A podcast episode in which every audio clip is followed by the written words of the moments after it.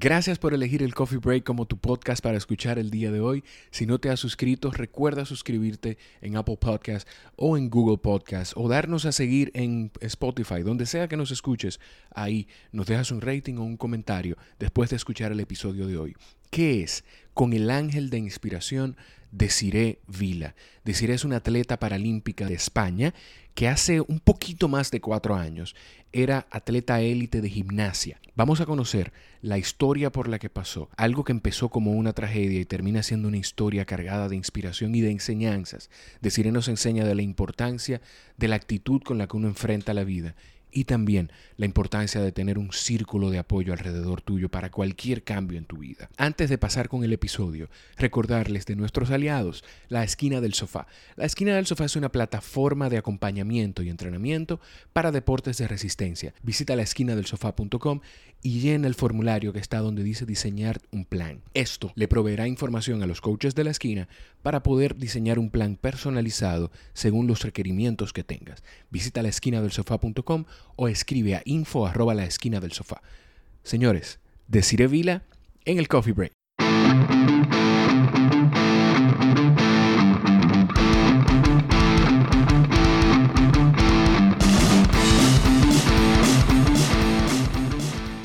Desiree Vila, ¿cómo estás? Yo no sé si prefieres que te diga Desi o Desiree.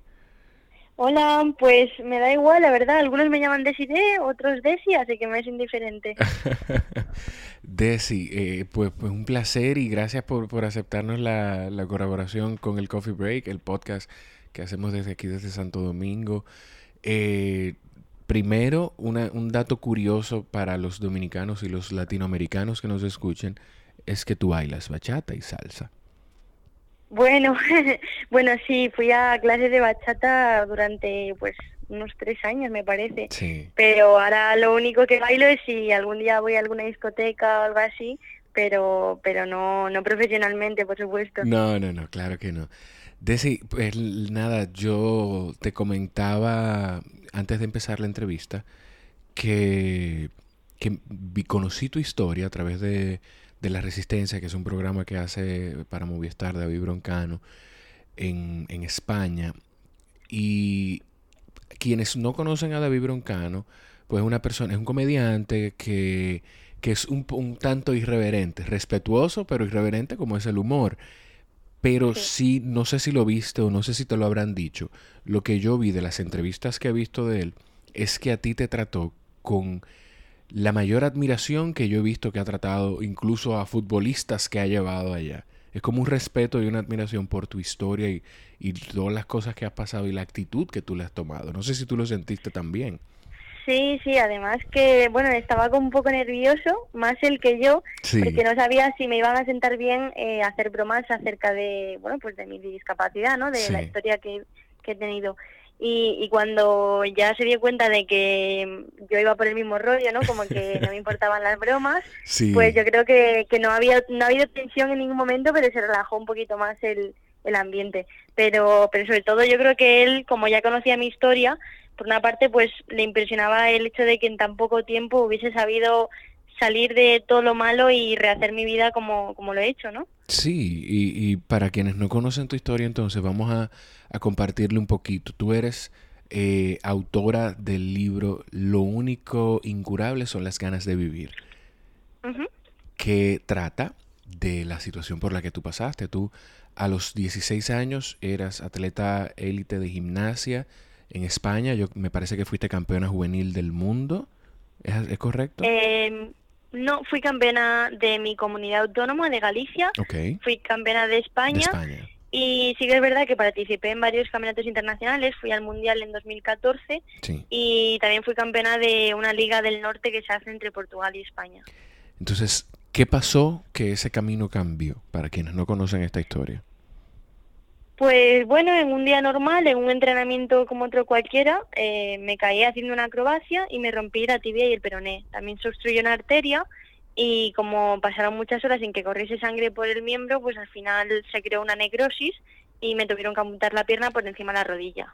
Que, o sea, quienes, quienes, la lesión de la tibia y el peroné es, una lesión complicada. ¿Fue, fue fuera de la, de la piel la lesión o fue, fue interno? No, fue interna y fue un desgarro de, de, la arteria. Realmente la arteria no se rompió, sino que se obstruyó a causa de la rotura de estos huesos. Una pregunta, a mí siempre me, me ha causado curiosidad porque en los últimos años yo he visto varias lesiones de esta. Nosotros tuvimos un jugador en la Selección Nacional de Baloncesto, Edgar Sosa, que sufrió una lesión parecida, una, una jugadora en la Selección Nacional de Voleibol también. Y el, al momento de tu lesión, ¿tú te das cuenta al instante o cuando ves el, eh, la lesión? Cuando ve, ves con tus ojos la, el, el, hueso, o sea, la anomalía en el hueso. Claro, yo, a ver, cuando me caí eh, estaba muy nerviosa porque además a mí me da mucha grima todo el tema de la sangre, yo siempre me mareo al ver sangre, o sea que ya desde el primer momento como que me puse nerviosa porque vi, no vi que estaba roto, pero vi que estaba como descolocado, ¿sabes? O sea, tenía la pierna totalmente destrozada. Pero, pero bueno, más que nada estaba preocupada por mi, por mi temporada deportiva, obviamente, porque no sabía exactamente qué es lo que me había pasado, pero sabía que era una lesión que mínimo me tendría un par de meses en muletas y con escayola, ¿no? Lo que pasa es que como que en mi subconsciente yo mm, ya intuía que, que era algo más grave, como que yo no sé por qué, pero cuando llegó mi padre a buscarme, a recogerme, a, bueno, y fui a llamar a la ambulancia y estaban los de la ambulancia recogiéndome, y mi padre estaba allí conmigo y yo le pregunté si, si iba a poder volver a caminar, ¿sabes? Sin que nadie me hubiese dicho qué es lo que tenía, ni, ni obviamente no, no tenía por qué eh, desencadenar en la amputación, porque realmente eso fue a raíz de una negligencia médica. Claro. Pero yo creo que fue algo como del destino, que mi subconsciente Mm, ya intuía que mm, mi vida iba a cambiar a partir de ese momento. Y, y, tú pensabas que lo que dices de, que lo que primero que pensaste fue el tema de tu temporada deportiva. Dentro, te confieso que no tuve tiempo porque, y, te lo agradecía, que fue tan rápida tu respuesta para la entrevista. No tuve tiempo de poder leer el libro, el libro completo. Lo compré virtual en, Google Play para quienes lo quieran buscar ahí. También está en Amazon, pero físicamente vamos a dejar links para, para esos portales en la descripción del, de este episodio del podcast.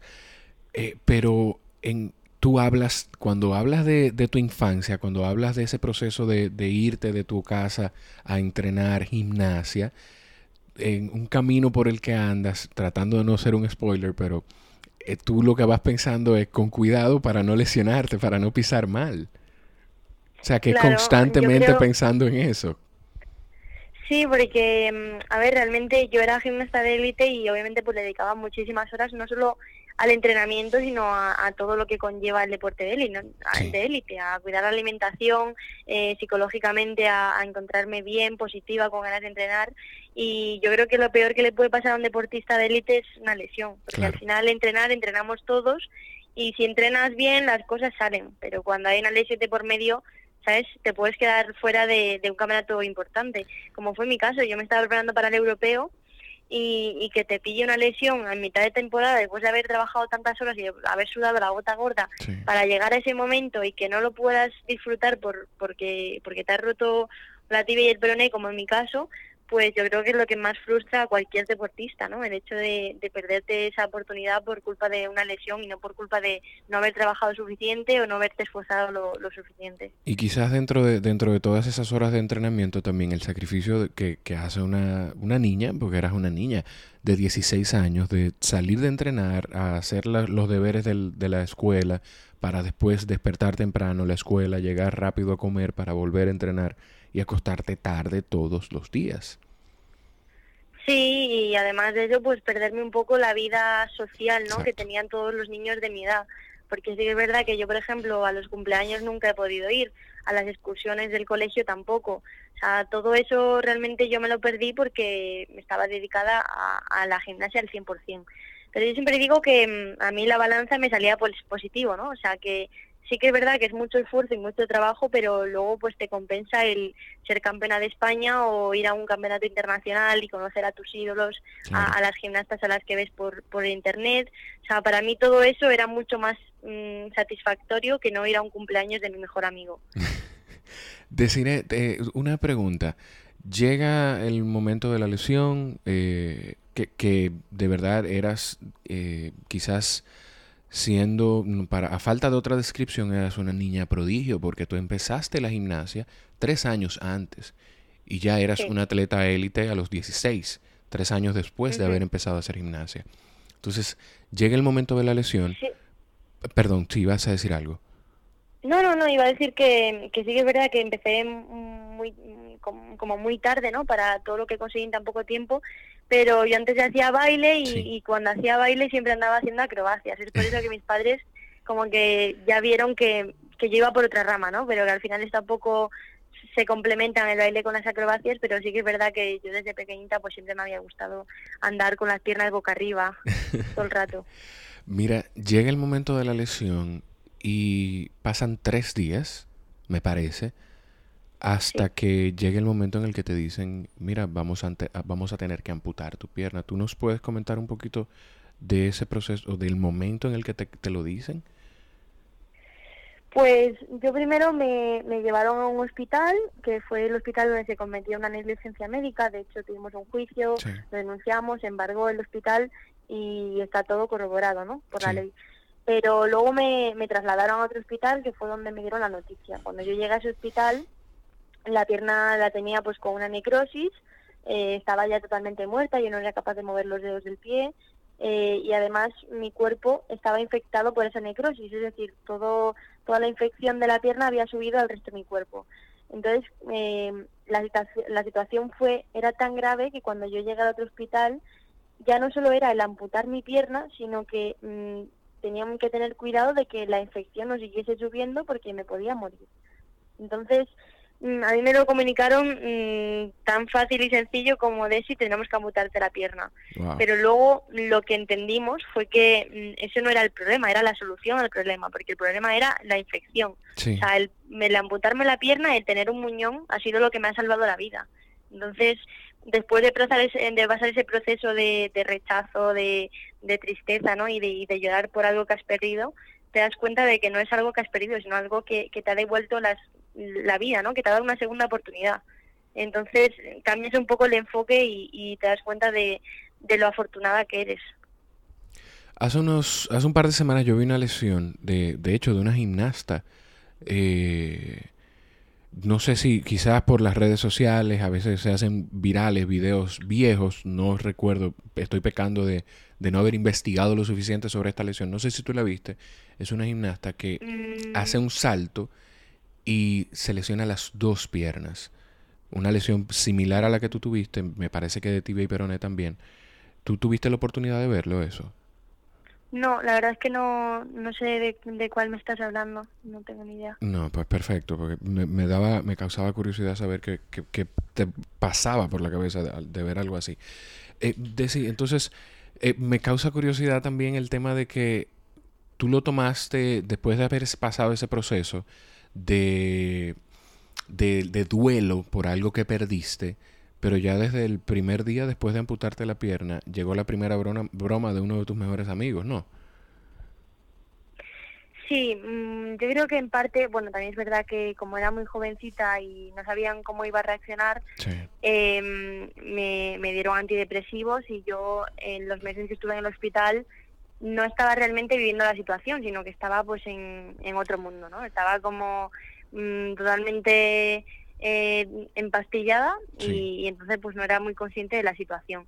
Pero sí que es verdad que también el ambiente de, de mi alrededor, mis amigos, eh, ayudaron a que a que yo lo superara pues de manera pues eso alegre incluso haciendo bromas y chistes porque yo creo que es la primera fase para la aceptación eh, mis amigos siempre me apoyaron muchísimo la verdad es que en ese sentido tuve mucha suerte porque mm, o sea, me, siguieron a todas partes y para nada me dejaron de lado eh, cuando estaba pasando por un momento tan complicado y, eso fue un poco lo que me ayudó a seguir adelante el darme cuenta de que nada había cambiado, yo seguía siendo la misma persona, mis amigos seguían apoyándome igual que hasta, que hasta entonces y, eso fue un poco lo que me ayudó a, vivir con alegría e incluso pues eso, hacer bromas y hacer chistes sobre la situación.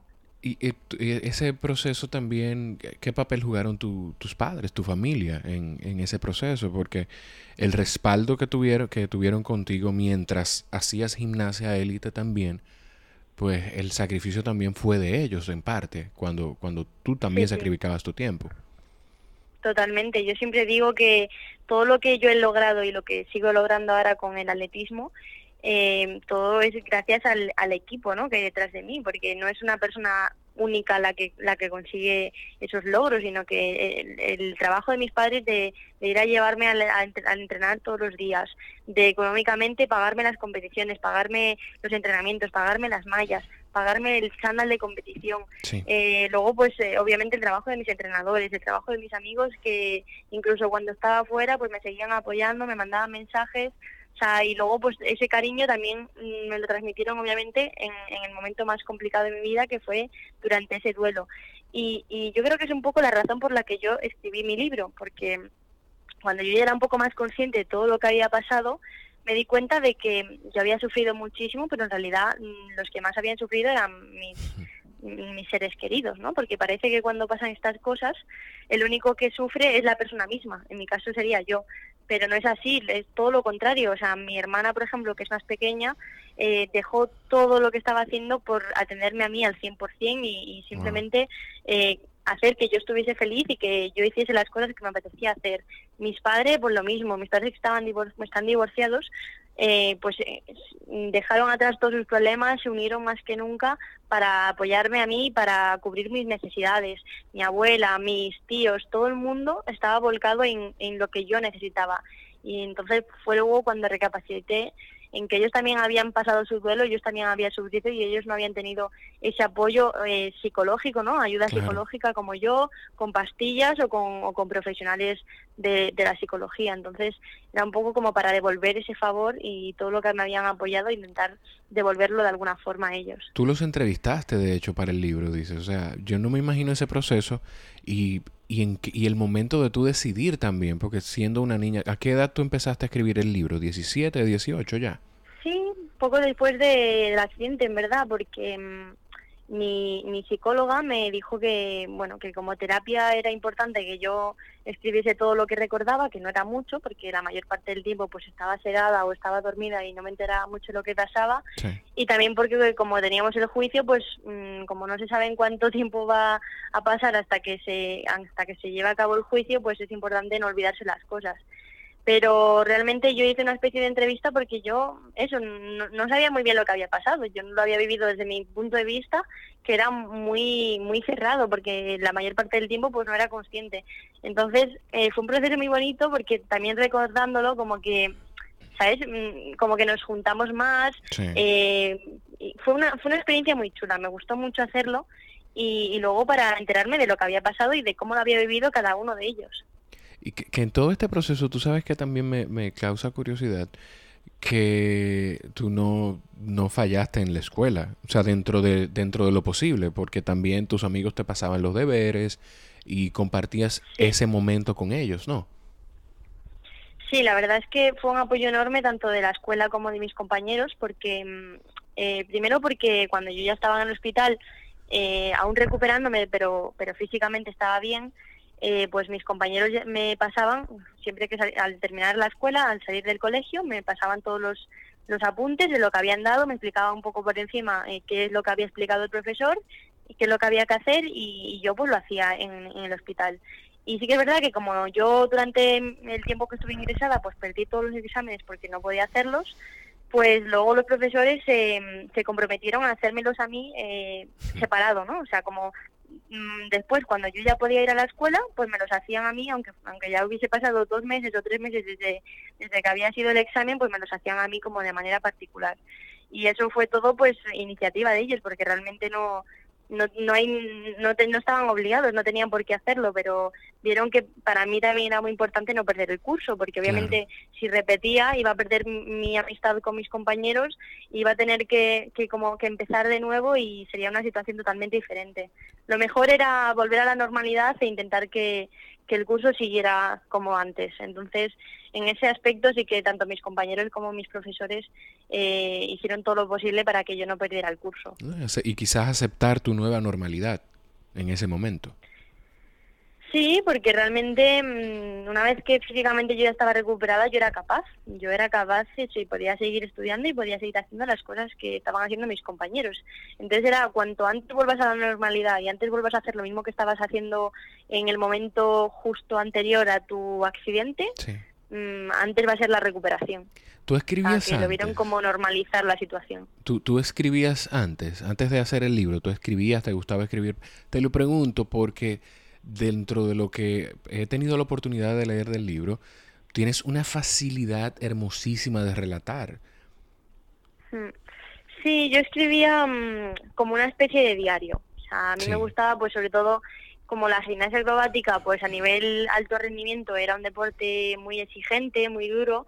Sí, es verdad que yo a veces salía de entrenar y tenía un montón de sentimientos contradictorios, ¿no? Por una parte me gusta, pero por otra parte es demasiado duro, es demasiada presión, y entonces escribía todas esas sensaciones para, para luego en los días que estaba bien releerlas y, decirme a mí misma, vale, de si hay días que son difíciles, pero al final lo estás haciendo porque quieres llegar a este objetivo y lo vas a, y lo vas a conseguir. Un poco como todo el proceso de la gimnasia, eso sí que me gustaba escribirlo. Y de hecho, parte de mi libro también habla de mi experiencia como gimnasta de élite y eso lo recopilé de lo que yo ya tenía escrito. O sea, que sí que yo ya escribía, pero pero nunca me había planteado, pues eso, publicar un libro nunca había sido algo que me hubiese planteado. Desi, ¿en qué momento entonces es que tú dices, no, pero yo tengo que volver al deporte? Porque dentro de las preguntas que tengo aquí para ti es si tú sientes que hay algo en tu genética que te hace gravitar al deporte porque hace, bailabas, pero inmediatamente conociste la gimnasia, pues tuviste un momento que tomar la decisión si el baile o la gimnasia y te fue quizás no fácil, pero no fue tan complicada la decisión. Exacto. Yo creo que el deporte me apasionó siempre y en verdad no es algo que venga de mi familia porque mi madre no era deportista ni mi padre tampoco. Mm, simplemente, pues yo qué sé, me encantaba, me gustaba muchísimo hacer deporte y cuando, cuando ya salí del hospital, eh, mis padres me obligaron. Eh, ahí sí que me obligaron ellos porque yo, claro, yo seguía con la mentalidad de la gimnasia pero en el fondo sabía que yo no podía hacer gimnasia porque no es un deporte que se pueda hacer con una prótesis. Claro. Eh, entonces... Eh, Ese fuego competitivo estaba ahí todavía. Exacto, yo iba a ver los campeonatos y me ponía triste porque yo quería ser la que competía, no la que no, no, no la espectadora, ¿no? Claro. entonces mis padres para intentar como cambiar ese chip y que pudiese de verdad cerrar esa etapa y empezar una nueva, me obligaron a empezar eh, en el deporte adaptado. Entonces, pues probé eh, baloncesto en silla de ruedas, probé el tenis, probé la natación y ninguno me apasionaba demasiado porque yo estaba pues igual seguía pensando en la gimnasia acrobática. Y entonces fue cuando me pusieron la prótesis deportiva, mm, que es diferente a la de caminar porque es una ballesta. Y aprendí a correr. Y, y ese día fue un punto de inflexión porque mm, yo llevaba un año sin poder trotar. Llevaba, había estado seis meses caminando en muletas, Luego me pusieron la prótesis de caminar y es un proceso muy muy muy lento, ¿no? Y pasó mucho tiempo hasta que volví a aprender a correr de nuevo. ¿Ya había pasado ya había pasado el juicio eh, cuando ya tenías la prótesis de ballesta o todavía no? No, todavía no. Todavía no teníamos, no, habíamos hecho, tenido el juicio. Que, entonces, que es bueno que la gente sepa que, que quizás también entonces esto fue un sacrificio, porque no son, no son para nada económicas estas prótesis. Sí, sí, ese es otro tema también muy interesante porque mm, como la seguridad social no cubría mi caso porque no fue un accidente en la calle o una enfermedad, sino que fue dentro de un club privado, eh, pues eh, además había sido una negligencia, hasta que no se celebrase el juicio mm, nadie cubría mis gastos. Es decir, mm, la seguridad social no se hacía cargo, el hospital tampoco y el seguro del club tampoco porque entendía que había sido una negligencia, entonces la culpa no era del club, sino que era de, del, hospital, y del médico. Entonces eh, no teníamos dinero para pagar la prótesis de caminar porque vale 70.000 euros y, y no teníamos 70.000 euros. Entonces empezaron en el pueblo a hacer una especie de campaña de recolección de fondos. Sí. Eh, hicieron un montón de eventos, hicieron un montón de actuaciones de baile, de música y la verdad es que la gente se volcó muchísimo, cada uno puso su granito de arena, eh, gente de Galicia, gente de toda España, gente incluso de fuera de España y, y recaudamos dinero para mi prótesis de caminar y también para la de correr. Y fue Wow. por eso que me pude poner la, la ballesta para, para aprender a trotar. Wow. Entonces, el momento de correr por primera vez después de más de un año, ¿qué sentiste? pues me eché a llorar del, de la alegría, de la emoción, porque, porque claro, es un poco que valoras más las cosas, ¿no? Porque yo, por ejemplo, tenía el autobús a 20 metros y, y lo perdía porque no me podía poner a correr. Eh, y yo qué sé, correr es una cosa que todo el mundo hacemos en, en nuestro día a día para cualquier situación normal. Llegamos tarde a trabajar, pues nos echamos una carrerita, ¿no? Sí. Y yo eso al final no lo podía hacer. Entonces, cuando te das cuenta de que puedes volver a hacerlo, aunque sea de una forma diferente o adaptada, o, o que existen prótesis que te permiten volver a la normalidad, pues eh, eh, valoras muchísimo más el hacerlo. Y fue por eso que mm, aprendí a correr y dije, "Mm, nunca más voy a dejar de correr, porque ya sé lo que es no poder correr, así que ahora que sí puedo, voy a aprovecharlo al máximo. Wow. Martín de la Puente, ¿tuvo, o sea, ¿tuvo algo de inspiración en que tú volvieras al deporte de, de alto nivel? Porque tú estás en el Centro de Alto Rendimiento Deportivo de, de Madrid, me parece. Sí, Y, Sí, y es- Martín. sí, Él es de, es de mi ciudad, es también de Vigo y, y es un chico que lo conocí pues un poco de casualidad en una excursión del colegio y bueno, él camina también con una prótesis, pero hace tenis en silla de ruedas sí. y cuando lo, lo conocí para mí fue un poco el darme cuenta de que podíamos volver al deporte aún con nuestra discapacidad o con las limitaciones que tuviésemos, que, que la, la única limitación era, era la cabeza, ¿no? Claro. y, y verlo a él y, y verlo que, que incluso estuvo en los Juegos de Río, que estaba ganando un montón de campeonatos y además estaba estudiando, o sea que estaba era capaz de compaginar todas las cosas y además ser deportista de élite, para mí fue el empujoncito que me faltaba para decir, vale, tengo que volver al deporte sí o sí. Y ese, ese proceso para que entonces eh, estuviera el acercamiento de la selección de España contigo, o sea, ¿cómo fue? ¿Cómo te sentiste? Porque ahora perteneces al- a la selección de deportes paralímpicos, ¿no? Sí. Hombre, para mí el momento en el que me llamaron de la federación y me dijeron que, que querían que fuese a probar al centro de alto rendimiento y que querían que formara parte del equipo fue, fue increíble, fue poder volver a formar parte de algo y sentirme otra vez pues con esa emoción, esa alegría de tener objetivos, de tener sueños, de tener metas y de, y de saber que me iban a apoyar para que yo las pudiese conseguir. Entonces, para mis padres también fue súper especial porque sabían que yo había vuelto a la normalidad, pero lo único que me faltaba era eso, era el deporte, porque yo le, le dedicaba pues tres horas al día todos los días de la semana y cuando te quitan eso sientes un vacío muy grande, entonces tenía que llenarlo de alguna manera y si no podía ser con la gimnasia pues tenía que ser con el atletismo. Tú, tú estás estudiando actualmente, además de ser at- atleta de élite, ¿qué estudias? Sí, hago relaciones internacionales. Wow. Eh, Desi, hay algo que yo no quiero dejar de preguntarte. eh, y, y lo leí ahora en, en mis notas y, y de verdad, no estoy terminando la entrevista, pero no quiero que se me pase. Tu libro se trata, Lo único incurable son las ganas de vivir. ¿De qué se curó Desiree Vila? Pues yo creo que me, me curé un poco de, de la de cómo era yo antes, de no valorar las cosas, de ser un poco egoísta, de preguntarme todo el tiempo por qué me ha pasado esto a mí, porque cuando pasan estas cosas parece que lo único que solo te pasan a ti, ¿no? Parece que nuestros problemas siempre son los, los más graves de todo el Sí, mundo.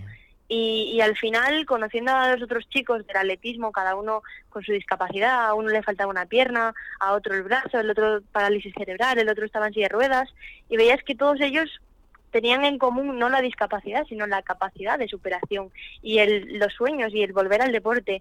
Y eso era lo que me faltaba a mí, el darme cuenta de que mi vida seguía y de la, la única im- impedición que tenía, el único mm, límite que me estaba poniendo era yo misma, mi propia mente, el decirme no puedes, no, no vas a volver a poder hacer esto, o el estar todo el tiempo pensando en el pasado, en lo que yo había sido y no en lo que podía ser. ¿no? Y es un poco entonces eh, enfocarse en el futuro y en todas las posibilidades que todavía te quedan, porque al final la prótesis en el día a día no me limitan nada y yo incluso estoy haciendo más cosas que las que hubiese hecho si no hubiese pasado por este por este accidente. Entonces, yo creo que lo único vinculable son las ganas de vivir, es una frase que resume toda esta experiencia. Eh, además, es una frase muy especial para mí porque me la transmitió una enfermera cuando yo estaba en la UCI y por alguna razón es de las pocas cosas que recuerdo, ¿no? Porque yo estaba sedada y, solo me acuerdo de, muy poquitas cosas y muy sueltas y una de esas y una de ellas es esa, entonces me, ha quedado grabado pues de por vida. Wow, ¿qué, qué, qué es lo más eh, lo más fácil o lo, o lo menos lo más complicado más bien de, tu proceso del día a día? Que, que en algún momento tú dices, tú te cuestionas, tú dices, pero ¿por qué me pasó esto a mí? O, o te sientes, o, ya estás en un punto en el que te sientes agradecida de que te pasara y, y te sientes con la seguridad de que te debió te pasó por algo. Pues yo creo que pasé por las dos cosas. Eh, ahora mismo sí que me siento agradecida, sobre todo por la experiencia que estoy viviendo de vivir en el centro de alto rendimiento, tener la oportunidad de, ir a, los, Juegos Paralímpicos, ¿no? que me estoy preparando para eso. Eh, para mí es una cosa increíble que, no todo el mundo puede, puede vivir y yo, sin embargo, sí que tengo la oportunidad.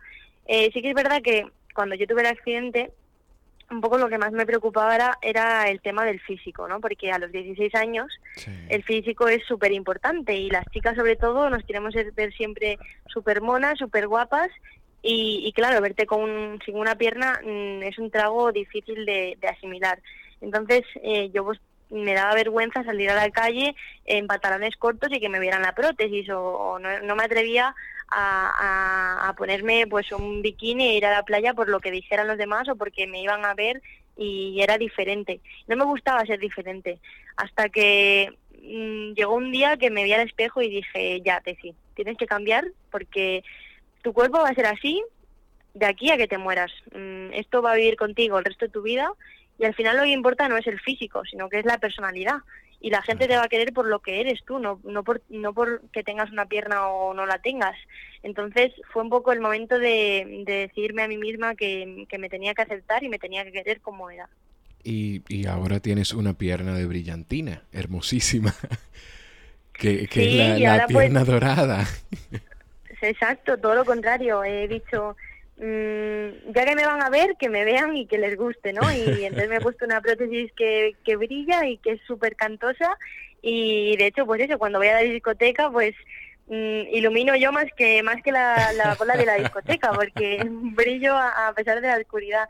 Y es un poco, pues eso, aceptarte y una vez que te, que te gustas y te, y te quieres, pues te da igual que la gente te vea o que seas diferente. Y ser diferente es bueno, porque al final es lo que te hace especial, ¿no?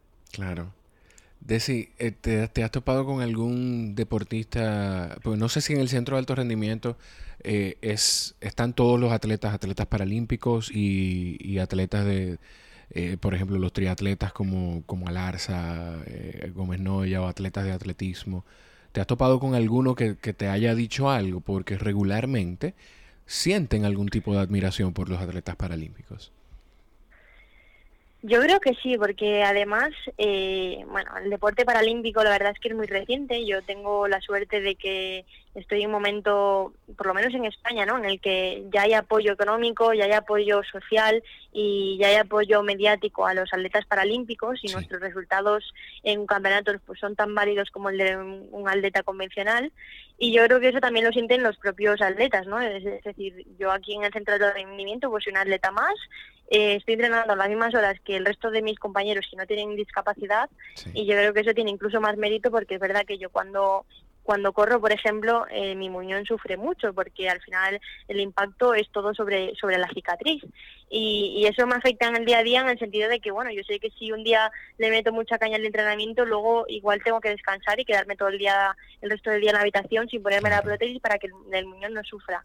Entonces yo creo que ellos se dan cuenta de que, de que tienen que luchar porque todo el resto lo estamos haciendo. O sea, todos estamos haciendo lo mismo a pesar de que tengamos dificultades mayores, ¿no? Entonces, y también económicas, porque porque no todo el mundo se puede permitir una prótesis deportiva, no todo el mundo puede correr, entonces también se dan cuenta de, de la suerte que tienen ellos de que al final para correr no necesitan nada, necesitan sus dos piernas y, y un top y una braguita. Y nosotros necesitamos el top, la braguita y la pierna que vale 20.000 euros. Entonces, yo creo que, que sí que hay una concienciación social, por lo menos en mi país lo, lo, noto, no en el resto de países pues en unos más y en otros menos, pero, pero en España se está avanzando mucho y, muy rápido con el tema del, del deporte paralímpico. Desi, ¿tú te, tú te ves eh, en un futuro llevando, bueno, de hecho lo haces, no sé si lo has hecho internacionalmente, pero sí tengo entendido que en España lo has hecho, pero te ves llevando tu historia al mundo, inspirando más personas, y, y si te veías en algún momento haciendo esto. Pues ha sido una cosa realmente que no ha sido buscada porque yo cuando publiqué el libro pues no pensaba que fuese tener tanta aceptación social y que fuese ayudar a tanta gente, pero es algo que me gusta, ¿no? El hecho de recibir mensajes de personas que, que me dicen pues que han leído mi libro, que gracias a mi historia pues han sido capaces de superar su, su propia dificultad, eh, eso me, me hace sentir pues muy afortunada, ¿no? El hecho de poder compartir mi historia y, el hecho de sentir que mm, sí que he sufrido y sí que lo he pasado mal, porque al final ha sido una experiencia negativa, pero todo lo que he sufrido ha, servido para algo, ha servido para yo aprender sobre mí misma, para, para cambiar a mejor y para ayudar al resto de la gente, que el resto de la gente pueda aprender de mi historia y, pueda aceptar su propia situación. Y, eso pues también es como una responsabilidad, porque es verdad que ahora eh, pues soy un icono de, del atletismo adaptado y, pues necesito enviar ese mensaje ¿no? de, positivismo y, de, de, enseñar a la gente que, que, hay vida más allá de una discapacidad. Entonces, por una parte es, es algo súper positivo y por otra, pues como mucha presión porque porque es verdad que tengo que medir todos mis actos y todas mis palabras para que lleguen a buen puerto siempre. Sí, que no te puedes comportar como una joven cualquiera de 20 años tampoco.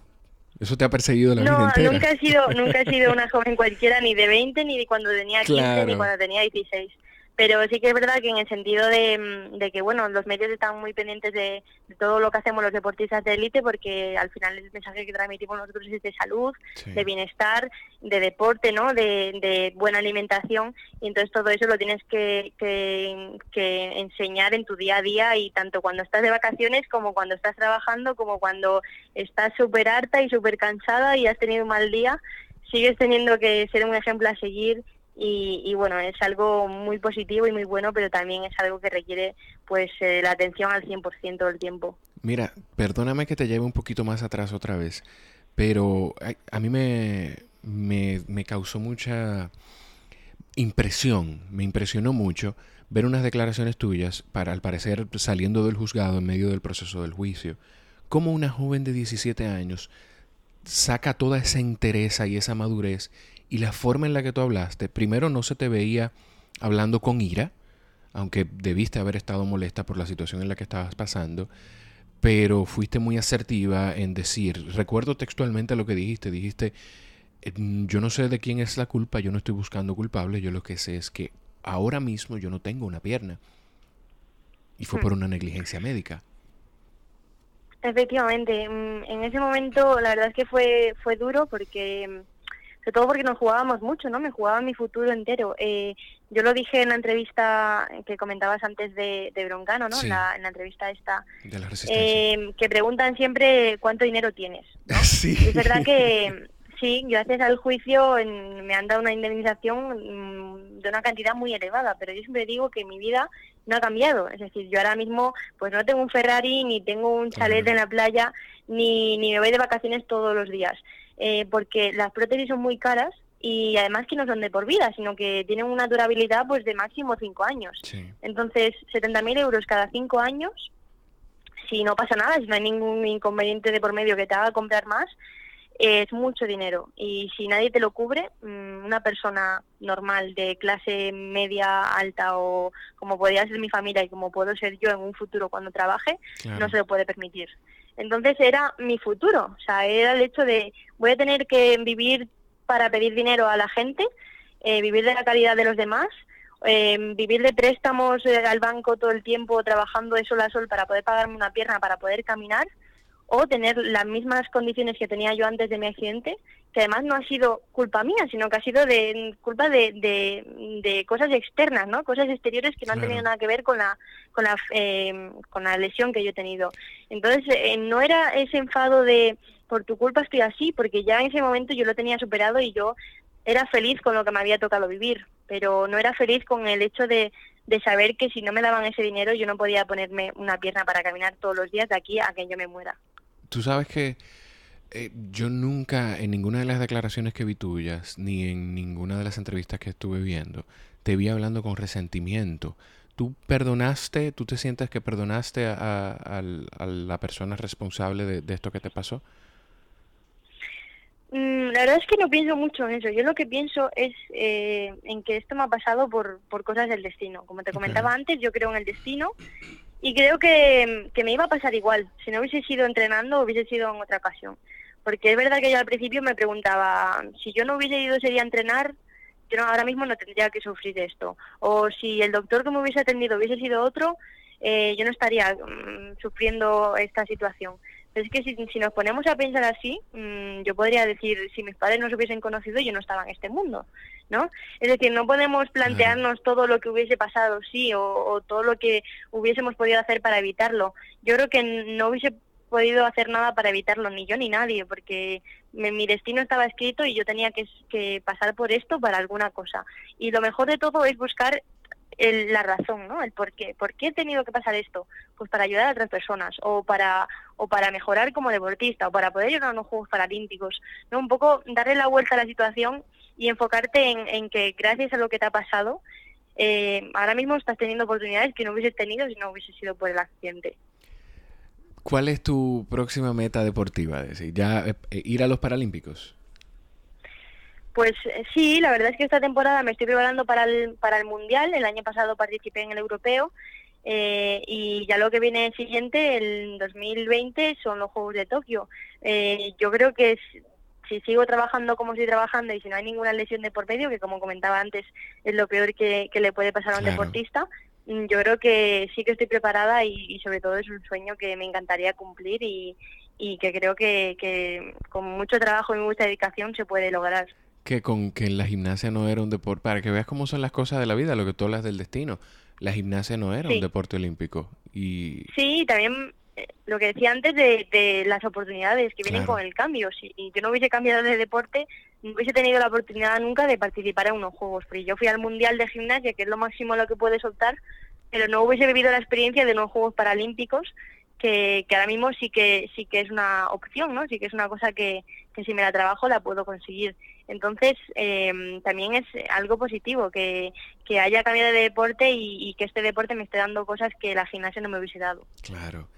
Deciré, mira, la verdad que eh, tú eres un ángel o un, que, que algún ser de luz, Dios, el destino mandó para inspirar a las personas. O sea, en quien sea que creas tú o en quien sea que crean los, los, los oyentes, pues de verdad que eh, tienes toda mi admiración. Me topé con tu historia y de inmediato eh, decidí escribirte.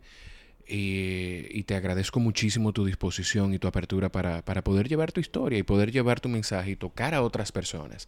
Y además de todo eso que te pasó, tienes una facilidad hermosísima de comunicar.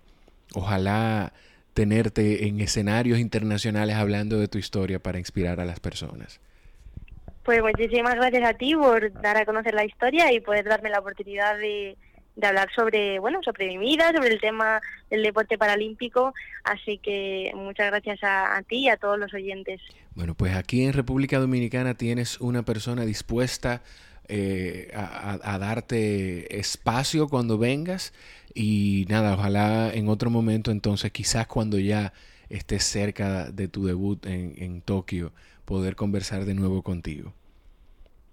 Genial, fenomenal, muchas gracias. Gracias, Desiree, y gracias a todos por escuchar. Nos escuchamos en la próxima. Para mí es admirable la forma en la que Desiree lleva la vida, sin nada de resentimiento y mirando hacia adelante, aceptando los cambios que la vida le trajo. Ojalá ustedes hayan aprovechado este episodio tanto como lo aproveché yo. Les voy a dejar en la descripción el link para que puedan adquirir el libro Lo único incurable son las ganas de vivir. Desiree tiene una facilidad hermosísima de relatar su historia y, de verdad que es un libro que te envuelve. Gracias por estar ahí. Recuerda suscribirte en el podcast. Recuerda seguirnos en Instagram o Twitter como arroba el coffee break. Y también seguirme a mí, arroba soy Jorge Nos escuchamos en la próxima.